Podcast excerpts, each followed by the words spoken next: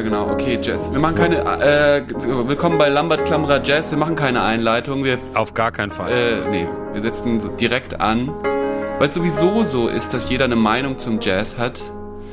Ich finde, es ist ja nicht wie bei skandinavischer Volksmusik oder Salsa und Merengue. Der Jazz habe ich schon das Gefühl, dass entweder haben die Leute eine Faszination für oder sie finden es einfach abgrundtief scheiße.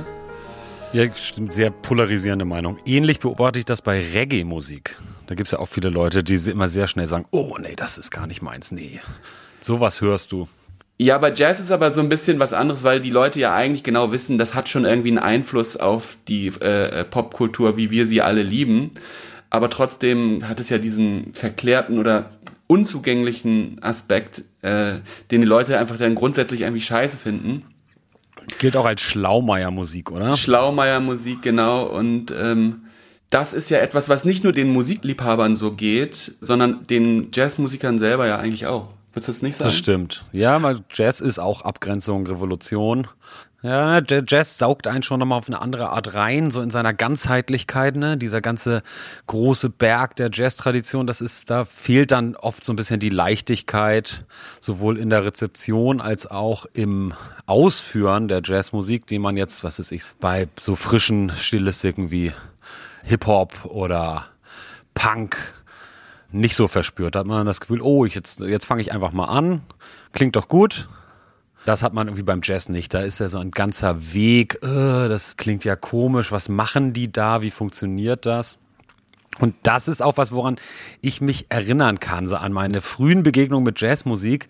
Da muss ich sagen, da klang das für mich so, als wären an Zufallsorten in der, im Zeitstrahl der Musik würden irgendwie schiefe Töne platziert werden. Und dann gab es irgendwie Leute, denen gefiel das. Und ich selber dachte aber, glaube ich, "Hä, was ist denn das? Kannst du dich daran erinnern, wann du das erste Mal Jazz gehört hast oder wo dir gesagt wurde, dass das jetzt irgendwie Jazz ist? Hm, also ich kann mich auf jeden Fall erinnern, Musik gehört zu haben, von der ich dann später erfahren habe, dass das Jazz ist. Also natürlich sowas wie die Musik aus dem Dschungelbuch. Oh, doobie-doo. Und da gab es Skat-Gesang, Jazzrhythmen. Ähm, Das wusstest du da auch schon? Ich habe das die wusste ich nicht. Nee, Ja. nee ich habe die Musik natürlich auch geliebt und ich, für mich waren Ja. das halt einfach äh, Songs. Das waren einfach Songs, genau. Ja. Und ich habe aber auch dann teilweise Jazz anders äh, assoziiert. Ich glaube, bei so Dschungelbuchmusik, dann habe ich wahrscheinlich gedacht, ah, das ist so indische Urwaldmusik. Das singen, das ist so Musik, die Bären singen und Orang-Utans. Und dann gab es ein ähnliches Phänomen. Hast du mal, du bist ja auch großer Science-Fiction-Fan, im ersten Star Wars-Film, da spielt so eine Alien-Band, so eine Art Dixieland-Jazz in einer Bar. Dop, dop, dop, dop, dop, dop, dop, dop, dop, dop. Aber nicht in dem alten Film. Das haben sie, das ist nicht eine dieser Nee, Szenen, nein, die sie nein, später. nein, nein. Das ist im ganz im, im allerersten 1977 Star Wars Film. Und ich habe das gehört und ich dachte, ah krass, so klingt Science-Fiction-Musik. Musik aus der Zukunft. Aber es war in Wirklichkeit so eine Art, weiß es ich, früher Swing, Dixie, so ein bisschen so eine, so eine Musik. Das fand ich, äh, ist mir dann äh, Jahre später erst aufgefallen, dass ich das gar nicht zuordnen konnte. Ja, ich kann mich wirklich auch nicht erinnern, in meiner Kindheit auf diese Musik überhaupt gestoßen zu sein oder dass irgendwie mal mir mal gesagt hätte, das ist übrigens Jazzmusik und so. Und ich komme ja eigentlich aus einem musikinteressierten Haushalt so, aber das hat einfach, äh, das hat einfach keine Rolle gespielt. Ähm, was mir aber auffiel irgendwann, als ich selber äh, CD-Läden besucht habe, Genau. Klassik, Jazz. Klassik und Jazz war eigentlich eine Abteilung. Und ich weiß, in, in, es gab so einen Laden auch in der, ich glaube, Große Bleichen. Also ähm, da ist man manchmal hingegangen, so wenn man irgendwie dachte, man muss, nachdem man bei WOM war, muss noch mal Ja. in einem anderen CD-Laden World gehen. of Music, da Ja. gab's alles. Gab's alles und dann dachte man, vielleicht gibt's ja noch ganz andere Musik zu hören oder so. Und dann bin ich da mal rein und aber da gab's tatsächlich nur nur Klassik und Jazz CDs und auch dann immer so eine Beratung. Also es war immer vorne stand schon jemand, der einen dann so äh, beraten wollte und so, und so gefragt hat, wonach man dann genau suchen würde. Und ich wusste natürlich überhaupt nicht, wonach ich da suchen soll. Mein, mein, meinst du, das war so ein Shit-Test? Also so eine Art frühe Selektion? Das heißt, wer keine Ahnung hat, flüchtet eh? Ich, ich, so war es bei mir. Ich bin sofort wieder raus. Ich fand das, äh, Ja. ich fand das irgendwie abstoßend, dass ich jetzt äh, genau, dass es so eine Art Aufnahmeprüfung war. Äh, Ja, ja. also so geht mir das manchmal in Textilgeschäften, wenn dann ein, äh, eine Verkaufskraft äh, zu intensiv äh, fragt, was ich denn suche und ob sie mich beraten könne, ja. dass ich dann auch gern mal Reis ausnehme. So könnte das in diesem Jazzladen auch gewesen sein. Genau, Klassik und Jazz war es. Also es war wirklich, äh, was ich aber dadurch gelernt habe, ist, ähm, dass ja offensichtlich Jazz so die andere Form der Hochkultur offensichtlich zu sein scheint. Also Jazz hat es ja in der Vermarktung sehr nah ran geschafft an die Klassik. Also so kam es mir damals auf jeden Fall so vor. Das ist äh, etwas, was man ernst nehmen muss. Wenn man jetzt den Eltern das vorspielt, dann können die jetzt nicht sagen, na, das ist doch irgendwie blöde, laute Gitarrenmusik. Das, das müssen wir nicht weiter, das können wir als Pubertät einfach so äh, abkanzeln. Genau. Aber bei Jazz ist es so, da muss man, ja, muss man sich wohl offensichtlich mit auseinandersetzen. Ja, yeah. das sind auch richtige Instrumente. Ja, das sind richtige äh, Instrumente, da wird ja, richtig äh, gespielt, das hat seine Daseinsberechtigung offensichtlich. Das fand ich ganz interessant, äh, weil ich trotzdem ja immer noch nicht wusste, was das für Musik ist. Und das erste Mal, nee. dass ich äh, das wirklich gehört habe, und da war ich bestimmt schon zwölf, das war in einem Auto, mit einem Bekannten meiner Eltern äh, in Schweden im Auto gewesen und der hatte Dave Weckel, Mike Stern irgendwie so eine so eine. Äh, oh, das ist ja schon advanced. Ja, das war hatte so eine, eine CD oder Kassette, glaube ich, war das, ne, aufgelegt und ähm, ich fand das auch absurd, wie die Musik klang. Aber was ich toll fand, ist, wir saßen da zu fünft im Auto und er hat's halt voll gefeiert, so, ist halt voll mitgegangen mit den Gefühlt. Ich fühl's, fühlt ihr es auch kennst. Hat's halt voll gefunden. Es war halt so, das war so seine Welt und der, es war auch offensichtlich der, ähm, hat er etwas, was alle anderen nicht verstehen und kann sich davon abgrenzen und alle anderen haben auch irgendwie so, ah, was hörst du denn da für ein, für ein Gedudel und so und er so, nee, hör mal hin, das ist richtig geil, was jetzt kommt und so. und wieder darüber geht und so, ne, und da hatten gedacht, das ist schon so offensichtlich ja äh, Identifikation. Da habe ich schon gemerkt, ja, das könnte auch etwas sein, wenn man sich damit befasst und halt andere dadurch so schön ausschließen kann wie er äh, und sich, sich darüber so profilieren kann, so von wegen, ich habe die Musik verstanden. Das hat mich dann irgendwie auch interessiert. So. Ja, ja, das stimmt. Ja. Das ist natürlich was, was, was bei Musik grundsätzlich gut funktioniert, gerade so in dieser pubertären Phase, wo Musik doch Projektionsfläche ist, so für was äh, für auch oder sagen wir mal identitätsstiftend ist. Also man definiert sich über seinen Musikgeschmack. Das funktioniert ja auch mit anderen Sachen, mit Metalmusik oder was ist ich, Reggae, Punk. Ich ich höre genau, ich höre nur das, das ist mein Sound. Checkt ihr nicht, dass alles andere Schrott ist? Und da ist Jazz natürlich der Endgegner, weil kann man auch immer noch schocken mit wahrscheinlich, wenn man so als als 14-jähriger Heranwachsender eine Jazz-Sammlung hat zu Hause. Ja. Und, und hör mal, quietsch, quietsch. Das kann ich mir sehr sehr gut vorstellen, dass das äh, gut funktioniert. Ich hatte ich, meine, meine Mutter hatte aus irgendeiner Haushaltsauflösung mal, da war ich so kurz vor der Pubertät, hat sie mal so einen Stapel Jazzplatten mit nach Hause gebracht, die dann bei uns dudelten, wo sie dann auch sagte, guck mal, das ist Jazz. Es ist nicht so, dass ich da reingekippt wäre und gesagt hätte, da, also da end, endlich dieser Sound, sondern ich habe natürlich nach wie vor gerne meine anderen Sachen gehört. Ich habe mich so ein bisschen, genähert der Jazzmusik in meiner Erinnerung. Wir haben ja beide so im Grundschulalter angefangen, Klavier zu spielen und Klavierunterricht zu nehmen wahrscheinlich. Und zumindest in meinem Unterricht war es so, dass man dann irgendwann sich beschäftigt mit sowas wie Boogie Woogie. War das bei dir auch so? Ja, ja, doch, doch. Das äh, tatsächlich hatte ersten zu der Zeit einen sehr, äh, sehr klassisch orientierten Lehrer, der hatte eigentlich mit Jazz überhaupt nichts am Hut, aber ja, um den Boogie Woogie kam man nicht rum, auch wegen diesem Hamburger äh, Pianisten. War das nicht Axel Zwingberger? War doch eine Axel Legende, Zwingberger. absolute Legende des äh, äh, deutschen, der deutschen genau. Boogie Woogie Szene. Und äh, so richtig um den kam man, glaube ich, nicht herum. Ich glaube auch, ja. dass mein mein Lehrer damals Clemens, äh, liebe Grüße, er war, ich fand kein guter Lehrer. Clemens, du bist trotzdem ein guter Typ. Ja, er hat mich wirklich nicht äh, ähm, motivieren können. Ähm, mit der russischen Klavierschule, die, die er da immer mitbrachte. Ja. Aber er, als er dieses Axel Zwingberger Tape mal mitbrachte, da ich glaube, er hatte das so auch so ein bisschen äh, selber ausgecheckt, wie man das irgendwie macht, ne? Diese, diese rhythmischen Figuren, die man in der linken Hand spielt und so da hat er mich so ein bisschen gekriegt. Fand ich schon ganz gut. Für mich war nicht klar, dass das jetzt irgendwie Jazz ist. Also auch das wusste ich noch nicht. Es das würde mich auch interessieren, ob das heute noch äh, also im, äh, im Lehrcurriculum eines äh, privaten Klavierlehrenden ist.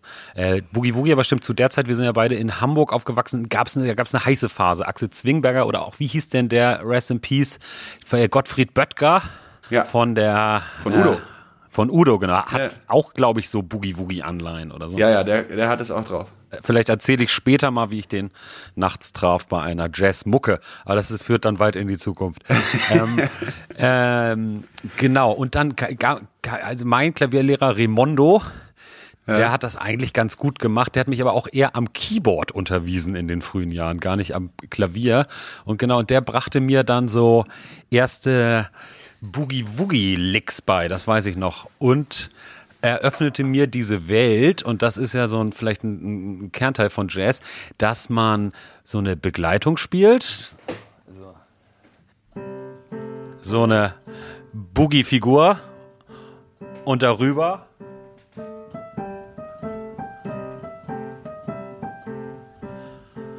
Toll, oder? Ja, es ist sehr gut. Es ist, äh, und dann habe ich es gefühlt. Dann habe ich Man hat, man fühlt es sofort, man ist sofort ja. dabei. Äh, ich, was mich, was ich daran interessant fand, war natürlich auch, dass man sich von den Noten lösen konnte.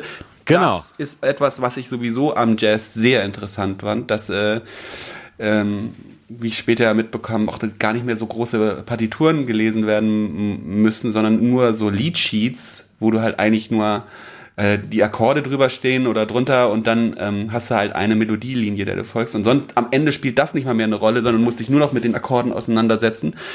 Am besten lernt man sie gleich auswendig. So ist auch nicht so schwer, mal über 32 Takte mal ein paar Akkorde auswendig zu lernen. Dann bist du die äh, Noten einfach los. Ähm, das stimmt. Und das äh, ist etwas, was mich dann auch wirklich sehr daran interessiert hat, weil das fand ich fand Notenlesen sehr anstrengend. Habe ich später erst für mich so ein bisschen entdeckt im Studium. Aber zu der Zeit, da war das für mich ein absoluter Abturner, immer wieder so ein, so ein so ein Buch da oben stehen zu haben, an dem man ja, klebt ja, ja. und so. Ich Drohend. Das, ja, es, genau, es droht einem quasi. Sagt einem die ganze Zeit, dass man nicht gut genug ist, während man halt, genau, dann hast du auf einmal so ein Boogie-Woogie-Lick und denkst so, Mensch, Geht, auch, geht auch ohne. Ja. Ist bei mir so ähnlich. Also ich bin eingestiegen wirklich bei einem Keyboarder, also der, äh, der Rimondo, der tatsächlich so nett war, mir im relativ frühen Stadium meiner so meiner spielerischen Fähigkeiten beizubringen, was ist ein Akkord, wie mache ich den selber, so dass ich mich dann auch irgendwie selber begleiten konnte oder andere Leute, also so in der mit so Akkorden, die natürlich so die Grundstrukturen der Musik markieren. Ähm, hatte aber auch so ein Buch, der irgendwie die kleine, kleine Keyboard-Fibel, wo ich dann über Monate im Fünftonraum, also das bedeutet wirklich nur jeder, jeder, äh, jeder Finger auf eine Taste und es wird, dieser Raum wird eigentlich selten verlassen dass ich gefühlt da monatelang an irgendwie drei, vier Stückchen Hänschen klein, alle meine Entchen rumdudelte. Dann wechselte ich irgendwann den Lehrer und bin dann auch nochmal in die Klassik eingestiegen, ein paar Jahre später.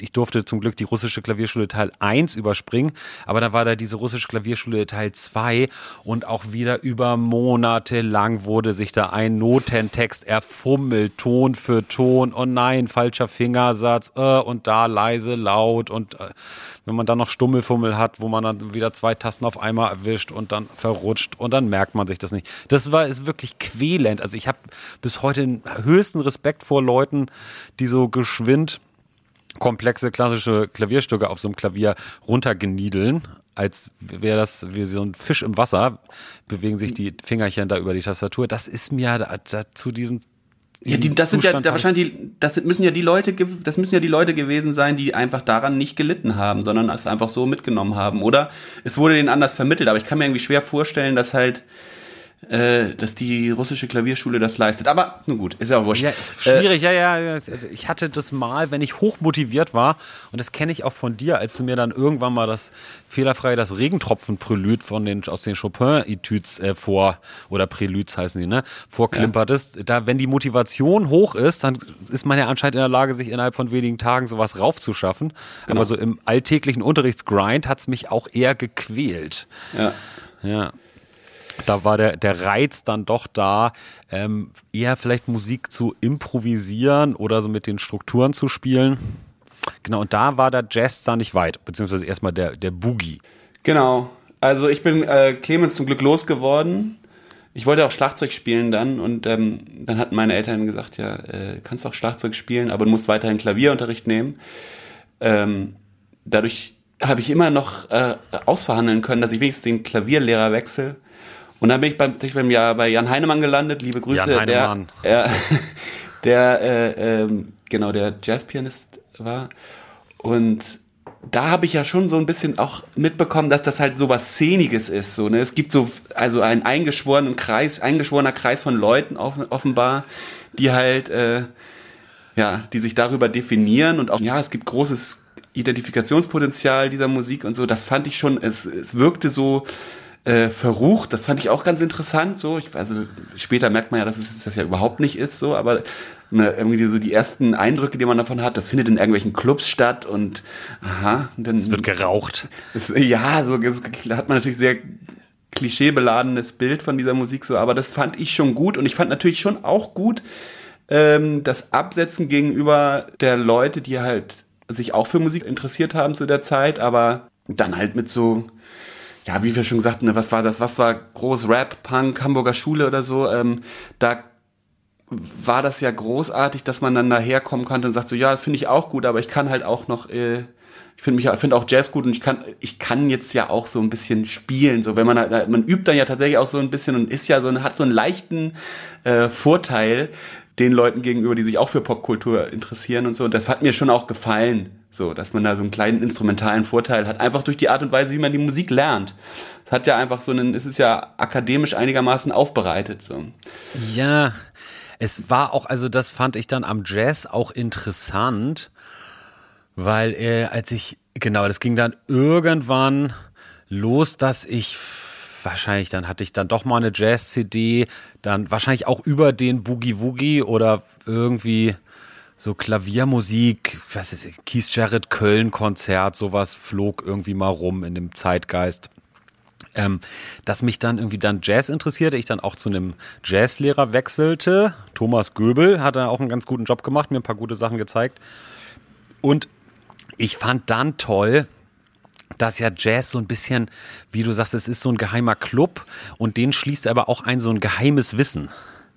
Das so ein geheimes Wissen über ja, diese ganze Jazz-Theorie, hier sind so Akkorde und über die spielt man bestimmte Töne und dann klingt das so wie das und so. Und plötzlich war man in so einer, in so einem geheimen Ninja-Zirkel drin. Ja. So, wie, so, wie, wie, so, wie so eine, so ein, so, äh, äh, Kampfkünstler oder so, die dann so geheime Griffe, die geheimen Todesgriffe hatten und dann, äh, dann lernt man das. Und da konnte man dann erstmal viel Zeit rein investieren so diese, diese Geheimnisse zu ergründen, wie das eigentlich alles funktioniert. Das ist sicherlich richtig. Also es ist eigentlich so ein bisschen wie die Leute, die früher Magic-Karten dann gespielt haben, oder? Also das ist ja, ja, so ja, ein geheimer Bund von Leuten, das die sich stimmt, dann ja. irgendwo in irgendwelchen komischen Läden treffen und äh, meistens auch komische Frisuren haben. Ja, auch, auch das fand ich immer schon spannend. Also so Leute, wie du schon sagst, die halt irgendwie so ein Geheimwissen miteinander teilen und da äh, sich offensichtlich kreativ entfalten können und so. Ich fand aber natürlich auch gut, und das hatte ich vorhin schon so angedeutet, dass es ja eben, es ist etwas, womit man sich absetzt, äh, aber trotzdem meinen Eltern gegenüber hatte ich auch auf einmal meine eigene Nische, die sie aber ernst nehmen mussten. Es war halt, es war, es war nicht so von wegen, ich will jetzt Gitarre spielen und Lärm machen und so. Da konnte, konnte man leicht sagen, so, das ist keine Hochkultur, da muss ich irgendwie auspowern und so. Aber das, äh, das hat mir auch gefallen, dass das, dass das dann doch auch irgendwie etwas ist, wo man sich abgrenzen konnte, aber doch ernst genommen werden musste, weil die Musik auch in der große Bleichen direkt neben der Klassik verkauft wird. Ja, das stimmt. Aber es ist auch so ein bisschen diese, diese Ab, also diese Aspekt der Abgrenzung, das ist interessant, weil, also als wir so unsere Schulzeit gegen Ende ging, das waren so die frühen Nuller, kann man ja verraten. Ja. Ähm, und da war in so einer Schülerband-Szene, zumindest jetzt in, in unseren Stadtteilen in Hamburg, ist eher noch, glaube ich, so die, die Ausläufer des New Metal zu hören, ja. Crossover-Musik, aber so irgendwie so richtig cool war da nichts, oder? Für uns jetzt? Ja, irgendwie, da war der Jazz, das war irgendwie nochmal so eine, das war so eine schöne Musikrichtung, auf die man sich so stürzen konnte, wo es viel zu entdecken gab und wo man auch so ein bisschen losgelöst war vom Zeitgeist. Weil ich meine, es ist natürlich wahnsinnig, Jazz ist natürlich erstmal wahnsinnig uncool. Ja, das ist ja auch immer die Frage, warum man sich dann eigentlich dafür entschied, weil du hättest ja die Möglichkeit gehabt, äh, auch cool zu sein. Also es gab dann Rap und so, äh, Hamburger Rap war wahnsinnig lustiger Rap. Ja. Äh, alle haben irgendwie angefangen zu rappen oder Beats zu bauen oder was weiß ich. Ähm, dann gab's, haben, wurden ja so relativ viele Bands gegründet und irgendwie ja. so ein Gitarrensound. Du hattest ja in deiner Schulzeit, wenn ich mich recht erinnere, auch so ein paar Bands und Projekte und glaube ich auch so eine Rhythmusmaschine zu Hause, wo du auch so ein bisschen eingestiegen bist in diesem Bereich Hip-Hop, ne? Bei mir war das eher, also ich habe da immer sehr gefremdelt mit, weil ich kann mich oft an die Situation erinnern, ich habe irgendwie Klavier gespielt oder Bassgitarre und irgendwo stand ein Instrument rum und ich dudelte und dann dauerte es nicht lange, bis irgendeiner zu mir kam und sagte, geil, spiel mal ein Beat. Hm. Und ich immer dachte, ach, wie, ich soll jetzt ein Beat spielen, was, was, weil du rappen willst oder was? Das ist, ich guck mal, kann hier die alterierte Skala. das ist, äh, und hab da immer sehr gefremdelt mit, weil ich irgendwie diese diese Anforderung der, der rappenden Zunft nie so richtig musikalisch erfüllen konnte. Das war mir immer sehr fremd. Ach, ich fand das schon auch, ne, ja doch, ich fand das schon auch spannend. Selber jetzt gerappt hätte ich nicht, aber ich äh, dachte, also es war, für mich war schon klar, dass das vielleicht so ein Bindeglied sein könnte, um halt das, was ich sozusagen jeden Tag irgendwie im Keller mache, irgendwie mit dem zu verbinden, was halt irgendwie cool ist. Ja. Äh, das hat aber nicht, das hat eigentlich nicht funktioniert. Nee. Ja. Aber trotzdem, ja, sich, also, ich, das war ja schon so, Rap war halt cool. Rap war cool, ja. Ja, wäre auch gern cool gewesen und hätte da irgendwie gern ein bisschen mit, mitgemischt. Äh, das hat nicht sollen sein. Ja. Nee. Und aber natürlich doch nochmal interessant am Rap ist, dass ich weiß gar nicht, inwiefern ich das als Teenie schon realisiert habe, da gibt es ja dann doch auch den ein oder anderen Jazz-Einfluss drin, ne? Ja, genau. Also der, der Rap, der zu der Zeit präsent war, war ja sehr geprägt eigentlich von irgendwelchen Jazz-Samples und so, die davor kamen. Ja, genau. Trotz, aber auch trotzdem, damals fiel mir auch schon auf, da konntest du die Leute eigentlich nicht darauf hinweisen, dass das irgendwie nee. was miteinander zu tun hat. Das ist, äh, da warst du gleich schon wieder der Schlauberger. Ja, ja, das stimmt. So, deswegen wurde die Jazzmusik ja nicht cool, nur weil da Jazzmusik-Samples äh, verwendet wurden. Also das, das hat leider nicht funktioniert. Die, die Jazz-Mitas war doch so eine Platte, die rumging. Die Jazzkantine, die Jazzkantine. Die Jazzkantine gab es auch, ja. genau, das ist die deutschen Jazzmetals. Genau. Und das war, das, da wussten ja alle, dass das uncool war. Also das war ja das nicht stimmt. ernst zu nehmen. Das war ja nicht ernst zu nehmen, weder von den Jazzern noch von den ja, okay. Rappern. Das war ja wirklich, aber ich meine, die waren ja offensichtlich trotzdem erfolgreich. Ich war auch mal tatsächlich mal in der Show von denen. Damals wahrscheinlich auch einfach aus Mangel an Alternativen. Also man kannte ja auch gar nicht so viel, so, ne? Nee, das ist, also das heißt aber auch, jetzt irgendwo noch den Aufkleber Jazz drauf zu kleben, wenn man eigentlich Rap macht, das sorgt nicht gerade für einen Coolness-Boost. Das stimmt wohl, ja. Genau trotzdem, es war irgendwie klar, dass da ein großes Potenzial der Freiheit irgendwie äh, war, fand, fand ich spürbar in dieser Musik. Also auch wenn man wenn sie noch nicht so richtig ergründet hat, so wenn vielleicht du meintest, du konntest relativ viel früh die alterierte Skala, hast du das gerade gesagt? Die, ja, das war natürlich eine Lüge. Also die ja. kann ich bis heute nicht richtig, aber ich wusste irgendwie relativ früh, was das ist. Ich hatte auch so ein ganz äh, ganz tolles Buch von Mark Levine, das Jazz-Piano-Buch. Ja, das hatte ich auch. Das, ja, ja, das habe ich mir gekauft. Irgendwann, da war ich wahrscheinlich 15, 14, 15. Ich bin immer gerne, ich mochte irgendwie Noten, auch wenn ich jetzt auch nicht der flüssigste Leser war. Und es gab früher in der Innenstadt, so ein bisschen in der Nähe von deinem Classic Jazz CD-Laden, gab es Steinway and Sons. Steinweg und Söhne, der Klavierbauer. Und da gab es im Keller eine große Notenabteilung. Es gab zwar irgendwie schon Internet, man konnte sich mal einen Gitarrenakkord runterladen, man konnte sich, glaube ich, auch in zehn Minuten eine MP3 runterladen mit diesen Programm, was sie Napster, LimeWire. Ich musste dich mal kurz unterbrechen, du hast gerade gesagt, ja. du hattest Schwierigkeiten mit Noten oder da irgendwie Motivationen zu finden, aber das war jetzt irgendwie ein paar Jahre später oder was, wo du dir dann freiwillig Noten gekauft hast bei Steinway, oder? Ja, ich hatte keine Schwierigkeiten mit einfachen Noten. Ich habe das gemerkt, als dann die russische Klavierschule kam und es komplexer wurde. Das Erarbeiten so eines klassischen Klavierstücks äh, besteht ja wirklich aus Fummelei. Stunden, Tage langer Fummelei, taktweise, mhm. wochenweise und dann nochmal der Finger dahin und der Finger dahin. Aber es gab so Notenbücher, dann gab es irgendwie einen, ich hatte auch so ein Klavier, so ein Boogie-Klavierbuch, was irgendwie nicht so schwer zu verstehen war, wo einem so ein bisschen erklärt wurde, wie man da so drüber dudeln muss. Sowas mochte ich eigentlich ganz gerne. Und dann hatte ich auch genau dieses Jazz-Piano-Buch, das hat auch relativ viel Text dabei und so Beispiele, hören Sie mal da rein, hören Sie mal da rein. Und damit habe ich mir dann ziemlich viel selber erstmal beigebracht. Und dann hatte ich den, habe ich den Lehrer gewechselt. Irgendwann so bin ich zum Jazz. Und dann war das so eine neue Welt, die sich mir aufmachte. Jetzt habe ich aber tatsächlich den Faden verloren. Ja, ist nicht schlimm. Wo, wo, wo waren wir vorher? Das Potenzial der Freiheit, das dort spürbar war.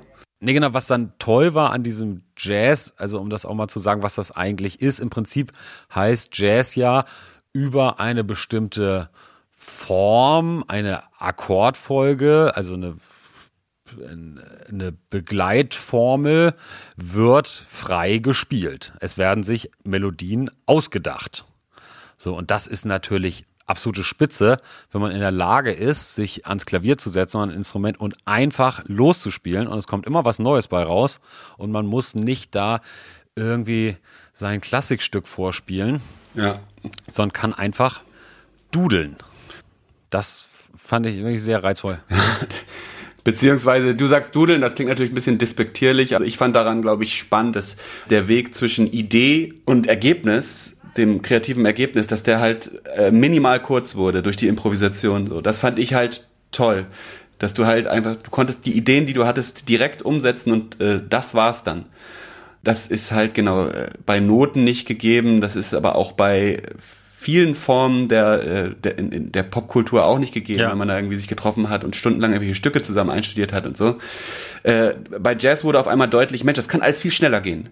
Und das hat mich sehr motiviert, auch dass, dass da etwas, ja. da das Potenzial liegt, dass man wirklich innerhalb von kürzester Zeit, also es gab ja auch damals schon irgendwie Jazz-Sessions und so, man konnte da hingehen, jeder kannte die Stücke und man konnte sich da direkt Dinge ausdenken und das ist dann die Musik. So, das ist dann das Ergebnis. Das, äh, genau. das ist etwas, das ja, das Potenzial hat einfach auch keine anderen. Ja, da müssten wir auch nochmal, da müssten wir wirklich nochmal auch drüber reden, über diesen Unterschied, genau. Klassik ist ja klar, Fummel, Fummel, Fummel und irgendwann kannst du das komplizierte Stück. Dann aber auch, wenn du eine Band hattest, eine Schülerband, ähm, die Songs gespielt hat, eigene Lieder, hieß das ja aber auch, man schreibt diese Lieder in mühsamster Kleinarbeit und dann wird Woche für Woche wird das Set geprobt. Genau. Also das äh, weiß Im Trockendock. Genau, das kann man sich heutzutage ja gar nicht mehr, gar nicht mehr äh, vorstellen vielleicht, aber man hatte dann so in, in Hamburg Proberäume in so schimmligen Hochbunkern, die da stehen geblieben sind von früher und hatte dann eine Band und dann hatte die Band ein paar Lieder und dann traf man sich jeden Dienstag und spielte diese Lieder alle durch und verspielte sich immer an derselben Stelle. Das war dann vielleicht, genau, und man fieberte auf den nächsten Auftritt hin beim Emergenza Band Battle oder beim SPD Band Battle. Habe ich nie gemacht, habe ich alles nie gemacht. Sowohl Emergenza als auch SPD Band Battle habe ich nicht gemacht. Äh, wie ist das? Ich habe da auch wenig Erinnerung dran. Ich hatten ich glaube, ich glaube, ich habe auch selber sowas nie mitgemacht. Ich kann mich nur an Bands von Mitschülern erinnern, wo wir dann hingepilgert sind ins Logo zum Beispiel zum SP. Ja, aber die mussten ja ihre Tickets äh, in, einer, in, in, einer, in, einer, Pausenhalle verkaufen. Das könnte viele. sein, ja, Pay to Play. Die mussten doch wirklich irgendwie so, so äh, die durften spielen, wenn sie irgendwie es geschafft hatten, 50 Tickets zu verkaufen oder sowas. Das, das war auch irgendwie. Ja. Und dann, dann hatten sie diesen Gig bekommen, aber äh, auch kein ge weiteres Geld, so dass, dass die, die Ticketerlöse gingen dann an die Veranstalter. Nein, das es gab genau. Es gab dann, äh, vielleicht gab es dann noch ein Finale in der Markthalle, wenn man ein, ein zwei Runden weiter war.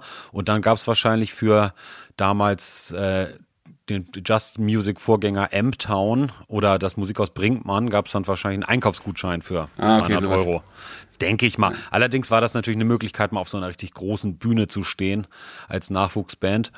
Ähm, Genau, aber das war ja dieses, dieses, äh, das Set durchspielen, das eigene Repertoire einüben, äh, bis es richtig läuft. Das hatte ja auch nochmal einen Unterschied zur Jazzmusik. Bei Jazz war ja toll. Genau, der Jazz versprach dann, also auch an dem Punkt, wo wir dann auch zusammen, ich an der buntlosen Bassgitarre, du am Klavier und unser äh, Mitschüler Benjamin am Schlagzeug, wir dann zu dritt äh, zusammenkamen und Jazzstücke spielten, also was weiß ich, die, die Blue Bossa oder ja, ja. Ähm, äh, Autumn Leaves, das waren dann so einfache Jazzstücke, aber da konnte man dann halt richtig abgeniedeln und richtig gestalten und die Melodien flogen da über die Akkorde. Das, das war natürlich ein erhabendes Gefühl, ne? dass man so aus dem Nichts Spannung, Spaß erzeugte, Drive. Das war halt eben nicht dieses Komm, wir jammen jetzt mal auf einem Akkord rum, so, sondern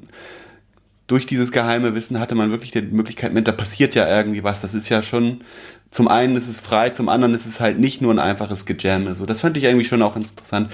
Ähm, ich glaube auch, ich fand den Sound gut. Also ich fand es gut, dass es halt spürbar war, dass es eine ziemliche Ausgewogenheit eigentlich gab. Trotz der Herausforderungen, die man damals in der Aufnahmetechnik noch hatte, war es irgendwie klar, dass die Musik eigentlich so gestaltet ist, dass sie ausgewogen ist. Das ist ja auch etwas, das der Jazz eigentlich verspricht, irgendwie so eine Form von Gleichberechtigung und so. Jeder darf mal ein Solo spielen.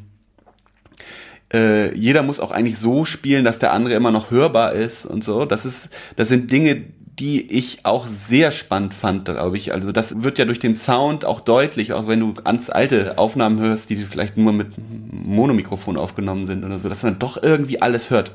Ja, also Jazz war für mich, als ich dann so ein bisschen eingestiegen bin, ich fand es auch wahnsinnig intensive, wilde Musik und ich fand auch total reizvoll daran, dass es im Prinzip, weil das so frei war, es war auch so viel wilder als jetzt irgendwie so ein harter Rock für mich. Ja.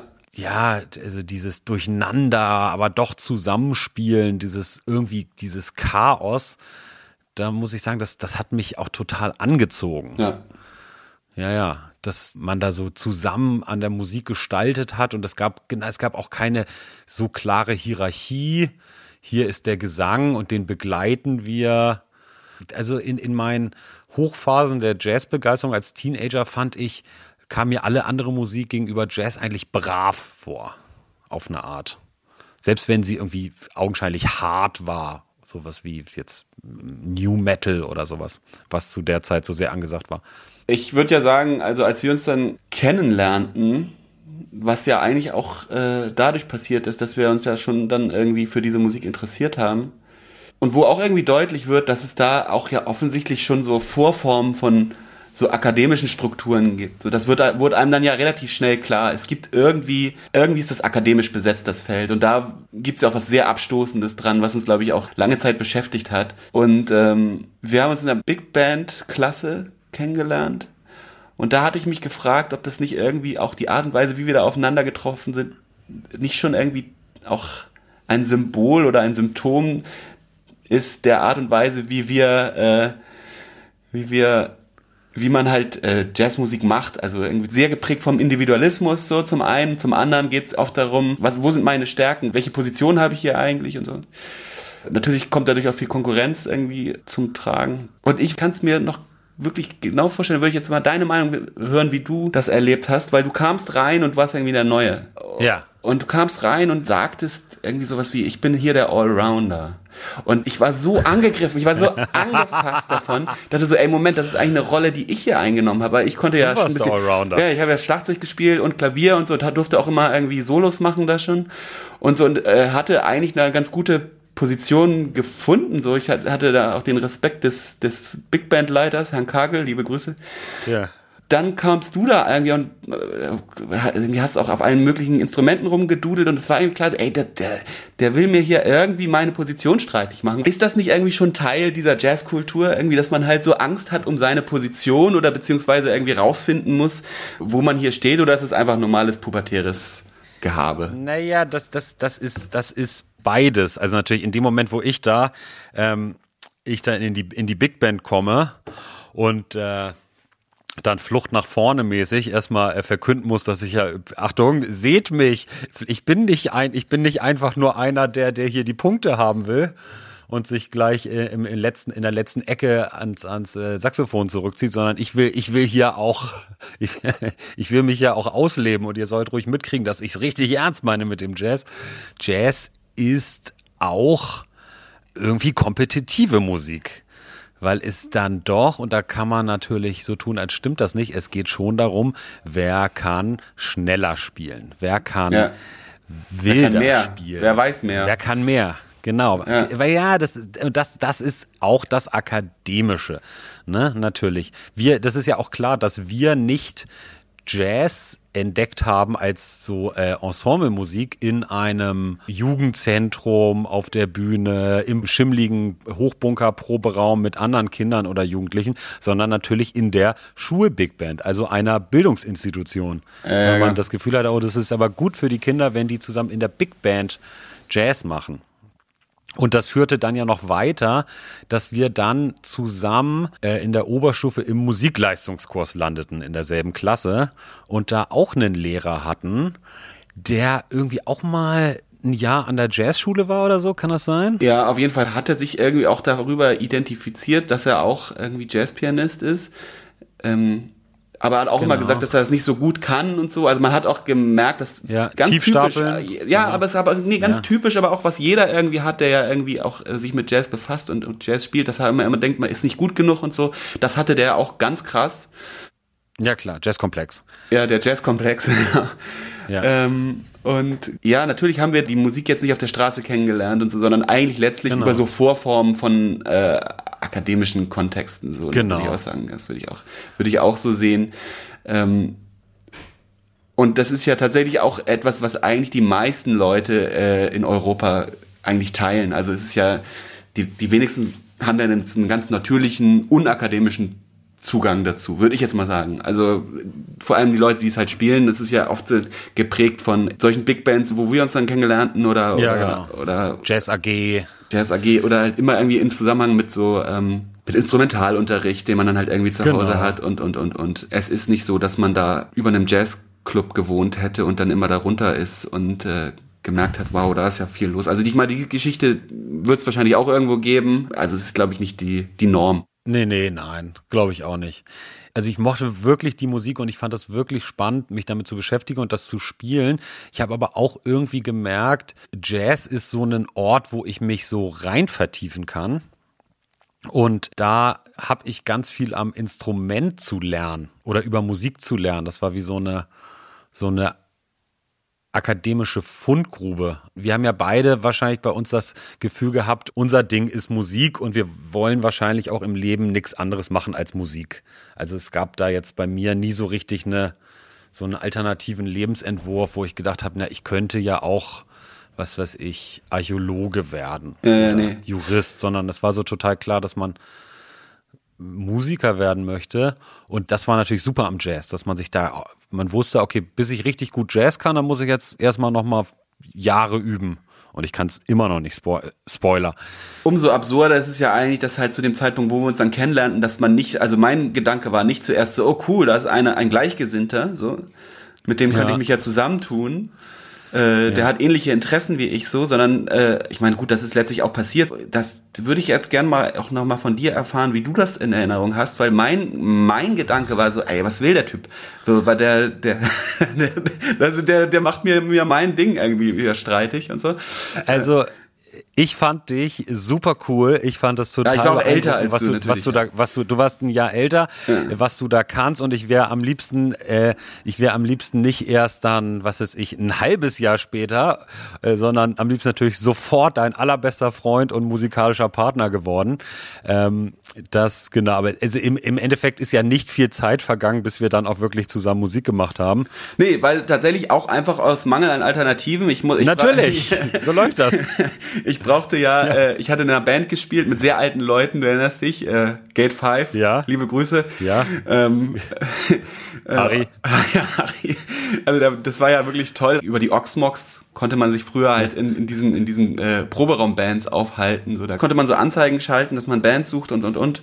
Und dann hatte ich dann tatsächlich so, ich glaube, so kurz vorm Abitur irgendwie auch öfter mit so Leuten zu tun, die viel älter waren als ich und ähm, wo ich dann halt irgendwie Schlagzeug in den Bands gespielt habe oder halt auch Klavier oder was weiß ich. Und da fehlte ein Keyboarder, oder beziehungsweise Ulf ist ausgestiegen, der damalige Keyboarder, liebe Grüße. Ja. Äh, und ähm, dann war klar, wir brauchen den aber so und jetzt irgendwie e ewig nach äh, Leuten suchen und irgendwelche Auditions machen und so hat er auch keiner Bock drauf, sondern fielst nur du mir ein. So, also der kann doch auch irgendwie so ein bisschen Keyboard spielen und so. Aber war und das der Einstieg? Also ich erinnere das auch anders. Dass ja? äh, eigentlich wir schon zu dem, zu dem Zeitpunkt, wo ich dann der Keyboarder von Gate 5 wurde, dass wir schon vorher mit, mit Benny zusammen ähm, im Trio-Format nee. äh, die Gruppe nee. Jazz Reichts nein. gründeten. Nee, nein, ist das nicht so? Nee, das ist nicht okay. so. Das kam erst danach. Nee, nee. Das erste Mal, dass ich mit dir ah, okay. zu tun habe, war wirklich, ich bin ja noch zu diesem Vorspielabend irgendwie in der Schule nochmal, hatte gesehen, dass du ja auch ja. ganz gut tatsächlich irgendwie die Tasten beherrschst und so. Und äh, hatte mir das extra so, so oberlehrermäßig dann nochmal vorgenommen, mir das anzuhören und dich dann zu fragen. Und das habe ich dann auch gemacht und dann hast Ja, du ja auch nice. sofort Ja gesagt und bis am nächsten Tag in den Proberaum gekommen und dann ab dann äh, waren wir, glaube ich, auch Freunde und ich äh, fand dich nicht mehr so scheiße. Äh, aber ich wirklich, ich war sehr angefasst von der Art und Weise, wie du da ankamst. Ähm, und dich als Allrounder betiteltest. Das ist wirklich Ja. äh, nach wie vor ein großes Trauma. Wie das passieren konnte. Nee, das ist wirklich eine Position, die ich eigentlich gerne mein Leben ausgefüllt hätte und äh, das ist ja, die machst du mir ja eigentlich immer noch streitig. So, das ist ja. Für mich bist Na- du immer noch der Allrounder der Herzen. Äh, auch die Big Band, in, ich glaube, ich war schon in der 9. oder 10. Klasse da. Auch das ist etwas, wo ich nicht gedacht hätte, das ist jetzt irgendwie Jazzmusik oder so. Und man hat dann irgendwie einen Rocky-Soundtrack gespielt und der, der. Der Rocky-Soundtrack. Genau, der, der ein bisschen konnte, durfte dann mal darüber spielen auch und ein bisschen dudeln und so. Aber ich habe das nicht wahrgenommen als, als, als Jazzmusik. Du? Nee, also nicht, also ich habe zumindest noch nicht verstanden, was Jazz ist. Genau, weil Big Band war ja dann auch eher wie Klassik, nur mit diesem schwungvollen Rhythmus. Ne? Es war, man hatte ja trotzdem Noten und so. Genau. Ich hab's nicht so ganz kapiert. Ich fand daran gut jedenfalls, dass man da auf der Bühne steht und irgendwie zeigen konnte, was man kann. Und das ist dann da irgendwie dann doch auch äh, äh, ja, Jazzkultur, ne? Dass man so in, dieses, in den Ring steigen und jetzt äh, der, der, der was kann, darf auch äh, darf es auch zeigen und so. Das ist jetzt nicht überheblich oder so. Das fand ich gut. Das wurde da gefördert. Äh, Würde ich sagen, generell Big Band. Gute Zeit gehabt. Ähm, ja. Äh, Du warst dann, glaube ich, auch länger in dieser Big Band. Ich glaube, ich war gar nicht so lange. Vielleicht ein Jahr oder zwei.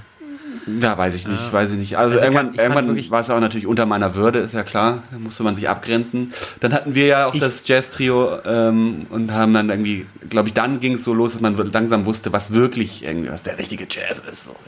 Genau. Und dass man den dann auch irgendwie repräsentieren musste. Da hatte man natürlich in dieser blöden Big Band mit den ganzen Neunklässlern und so, da hatte man dann irgendwann natürlich nichts mehr verloren. Aber warst du noch in der, es gab dann ja später noch eine Jazz AG an der Schule. Warst du da auch? Nee. Nee. Nee. Also nicht so, also du warst ja ein Jahrgang unter mir, ich wahrscheinlich. Nee. Ja, wir hatten eine Mitschülerin, die hatte so ein Stück geschrieben, äh, äh, Let's Swing It Soon. Äh, die spielte Saxophon. Und ich kann mich erinnern, dass wir das noch in irgendeiner Form von Jazz-Ensemble gespielt haben. Und die war ja in deinem Jahrgang. Das Ja, wir erinnern ja uns. noch da gewesen sein. Ja, ähm, das war Goodbye, goodbye to all the rules. Just swing it, swing it soon. Ja, genau. Ja. Das war Let ja auch the wirklich, music äh, take control over you. Ich erinnere mich an die, an die Lyrics auf jeden Fall. Ja, das fand ich auch gut. Ich finde es auch eine ganz tolle Komposition, weil die aber auch da schon so in a nutshell so viel so zu, lyrisch auch zusammenfasst, was Jazzmusik ist.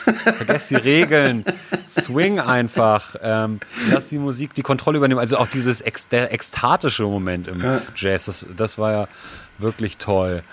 Äh, Fritz Fieten-Kagel, der, der Leiter der Big Band, erinnerst du dich an den? Na klar. Der war ja Trompeter. Genau. Und der hatte in meiner Erinnerung, so, so wie der späte Miles Davis, so in seiner Jazzrock-Phase, so eine Art Tonabnehmer für die Trompete. Erinnerst du dich daran?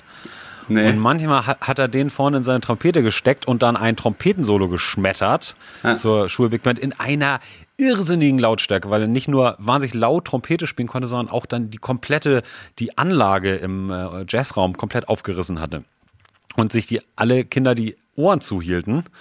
Das war also nochmal so der kurze Rockstar-Moment von Von Herrn Kagel. Fritz Kagel. Ja. Ja. das hat mich sehr schwer beeindruckt, mit welcher Selbstverständlichkeit er da wirklich äh, die Dezibels da Ich durch erinnere, die, durchs Klassenzimmer schoss. ja, das erinnere ich auch. Er war mal sehr laut. Dass das an den technischen Gegebenheiten lag, wusste ich nicht. Keine Ahnung.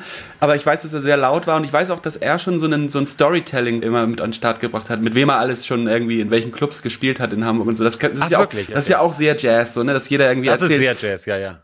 Alle Leute irgendwie erzählen, wen sie alles getroffen haben und was sie für eine Ja, coole Story noch zu haben und so. Und da habe ich schon so eine Idee davon bekommen. So, das schien Herr Kagel auch sehr zu erleben, irgendwie diesen Lifestyle. Das könnten wir wahrscheinlich auch nochmal vertiefen, aber das ist ja auch ein großer Teil der, der gelebten Jazzkultur. Also ich treffe heute noch auf ältere Kollegen, wenn ich mit denen zusammen bin, dann vergehen keine drei Sätze, bis ein Satz beginnt mit als Miles 1959 in Newport war. Da hat er ja Ja, genau. Also Die Jazz-Anekdoten-Kultur. Ja. Das, ist, äh, das ist was sehr Beliebtes. Ja, ist eine wichtige Kategorie auf jeden Fall des Jazzmusikers. Muss er drauf haben, der Jazzmusiker, immer ein paar äh, ähm, Stories von den ganz Großen. Äh, also zu empfehlen wäre da wahrscheinlich die Miles Davis Biografie. Ne? Da kann Absolut. Man, ja, da kann man die einfach lesen und dann kann man die Geschichten rezitieren. Äh, kommt auf Hab jeden Fall geliebt. kommt, kommt gut an auf so einer Session auf jeden Fall. Das ist wahrscheinlich wie Motley Crue The Dirt nur für Jazzer. Ja. So, das ist wirklich ein tolles Buch. Genau. So, guck mal, wir sind jetzt. Hast du noch was? Wir sind jetzt bei fast einer Stunde. Ja, genau. Wir können es ja aber eh zusammenschneiden oder weil manchmal wir, genau, wir ja. müssen auch viel rausschneiden. So, müssen wir mal gucken. Aber ja. müssen wir mal sehen. Ähm, aber ich hätte noch einen, eine, ja, mach mal, eine hau mal kurze Sache. Ähm, und zwar erinnere ich mich dann, und da wird langsam geht es langsam in die Zeit, wo man sehr genaues Bild schon davon hatte, was das für Musik ist und was da für ein Lifestyle irgendwie dazu gehört, auch wenn der überhaupt nicht der Realität entsprach und so. Aber man hatte so ein, so ein Bild davon, was einen dazu wahrscheinlich auch bewogen hat, es dann irgendwie studieren zu wollen und so. Es musste dann in der Zeit nach dem Abitur gewesen sein. Ich bereitete mich irgendwie auf die äh, Hochschule vor, auf die Aufnahmeprüfung und du musstest noch dein Abitur machen. Und ähm, dass wir irgendwann im Keller saßen. Wir waren auf dem Flohmarkt gewesen und hatten die Explorations von Bill Evans ja. ent, äh, gekauft so und die auch aufgelegt unten und äh, waren total begeistert davon. Ich glaube, wir tranken auch Rotwein, weil wir dachten, es gehört zum Lifestyle dazu. Ja, ja, klar. Äh, und äh, eine, vielleicht auch ist noch eine Sportzigarette angezündet worden. Ähm, ziemlich sicher sogar. Und wir fanden es einfach nur ganz großartig, äh, was da aus den Lautsprechern erklang. Und äh, irgendwie, für mich ist es ein wichtiges Erlebnis, dass ich das eigentlich auch will. Ich will eigentlich genau diese Musik machen. So. Ich will eigentlich, dass ja. es genau so klingt. Ähm, und äh, deswegen sind wir dann auch hochgegangen zu meinen Eltern und wollten dann äh, das irgendwie nachspielen oder wollten irgendwie dann auf jeden Fall versuchen so zu spielen. Du hattest einen Kontrabass irgendwie dabei und dann hoch und meine Mutter ertappte uns dabei äh, und hat uns doch damit konfrontiert, dass doch irgendwie da unten eine Sportzigarette geraucht wurde. und äh, ich fand das ganz gut, weil ich dann sagen konnte, ja, aber wir, wir, ich habe das mich dann irgendwie so rausgeredet, wir müssen das aber jetzt hier äh, kreativ nutzen und so, wir müssen jetzt hier irgendwie euren Flügel besetzen und ähm, äh, also es, zumindest konnte ich mich da erstmal rausreden über die Hochkultur.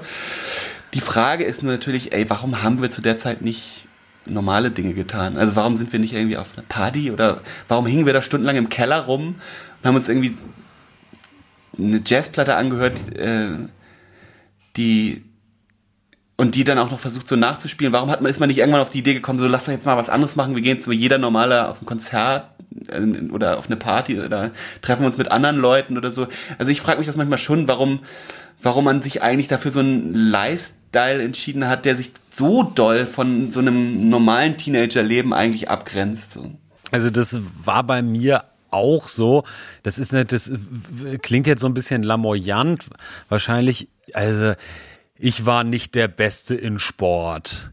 Ich war auch, glaube ich, ein eher, eher düsterer, äh, trauriger Teenager innen drin mit so einem äh, Klassenkasper-Komplex nach außen, so Flucht nach vorne, ähm, äh, Coping-Mechanismus.